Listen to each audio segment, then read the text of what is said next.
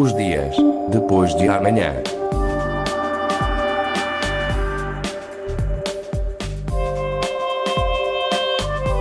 Magazine de Tecnologia e Investigação da Antena 1 Madeira. Os dias depois de amanhã. Investigadores da Universidade de Évora criaram uma ferramenta inovadora capaz de detectar de forma rápida, simples e económica os micro-organismos existentes no património cultural que estragam superfícies edificadas e obras de arte. O projeto é liderado pela investigadora espanhola Marina González, que resume aqui o problema sentido na hora de restaurar o património. O principal problema que se encontra que os microorganismos degradan o patrimonio cultural. E non só o degradan, senón que eh, algúns deles particularmente ten efeitos eh, moito danificadores. Entón, o que se pretende é cada vez que un conservador ou restaurador pretende facer un restauro ou conservar unha determinada peza antes de aplicar eh, cualquier tipo de estrategia para inhibir eh, o crecimento destes microorganismos que están degradando a obra, tende de perceber quais são aqueles que estão presentes.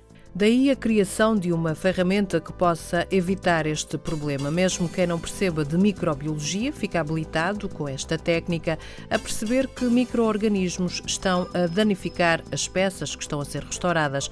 O kit foi criado pelo Laboratório Hércules, um dos centros de investigação da Universidade de Évora, no âmbito do projeto Microtech Art, por uma equipa liderada por esta investigadora de pós-doutoramento no Hércules e bolseira da Fundação para a Ciência e Tecnologia, Marina Gonzalez explica em detalhe em que consiste esta técnica. É basicamente uma ferramenta que permite detectar os microorganismos de forma rápida, simples e económica. Estamos a falar de um kit uh, que permite por fluorescência Uh, como se fose un test de, digamos que sería como aplicar un test de gravidez, tan simples cuanto iso, a, ao patrimonio cultural eh, de modo que nos permita, mediante a fluorescencia que, que emiten os microorganismos depois, mediante as diferentes cores que podem emitir, detectar se temos fungos, se temos bactérias. É uma técnica considerada inovadora, como explicou a agência Lusa Marina González. Esta metodologia é inovadora no sentido de, eh, até agora tinha sido aplicada. A técnica que nos aplicamos, que é a hibridação in situ fluorescente, tinha sido aplicada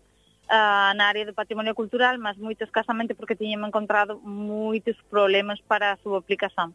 O que nós estamos a desenvolver é eh, innovações que permiten eh, ultrapasar estes problemas e aplicarlo de forma simples e rápida. O que nós facemos quando, quando aplicamos o kit é retirar unha amostra de forma non invasiva, e depois aplicar unha serie de rellentes que a xente que está a aplicar o kit nenten porque saber que o que está ali dentro eh, máis ou menos en, en dúas, tres horas conseguir ter un sinal fluorescente no caso de ter os microorganismos de que nos estamos a procura, nomeadamente fungos filamentosos, bactérias ou leveduras. Pela frente está ainda um ano de trabalho porque o projeto financiado pela Fundação para a Ciência e Tecnologia está ativo até final de 2018. Será necessário desenvolver o protótipo e testá-lo corretamente para conseguir a fiabilidade e sensibilidade adequadas.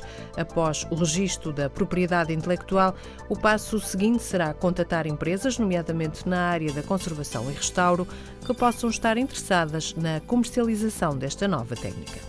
Os dias depois de amanhã. Gravação José Manuel Cabral. Produção Patrícia Casaca.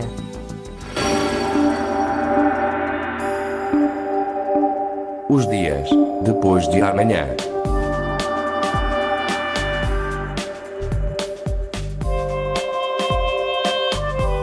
Magazine de Tecnologia e Investigação da Antena 1 Madeira.